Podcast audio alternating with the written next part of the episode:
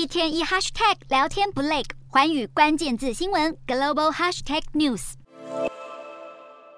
美方二十八号出动两艘导弹巡航舰穿越台海，其实是对中方发出强大讯息，推翻北京坚称台海是内海的主张。但是中国解放军只有表示，美国军舰的行动跟动向都在掌握当中。就连经常重炮痛批美国的中国官媒《环球时报》也指出，这两艘巡航舰没有对中国安全构成实际威胁，并没有跟以前一样大力批判炮轰。新加坡海事安全专家许瑞麟提出分析，中方低调处理的原因可能有三个。首先，北京可能在提防国际社会反弹，因为任何意图阻止美国军舰穿越台海的行动，都可能被视为挑战其他国家穿越台海的权利。再来，北京在佩洛西访台之后，已经终止跟白宫主要的军事沟通管道，因此美军跟解放军任何的互动都会升高误解的风险。再加上上白宫方面跟北京当局还是有许多其他方面的合作，中方可能不想要加剧紧张关系，因为要是紧张局势升级为冲突，对双方来说都不是好事，也没有必要。而美军太平洋司令部作战处前任处长舒斯特，他认为还有第四种可能，那就是美国即将举行选举，而对于共和党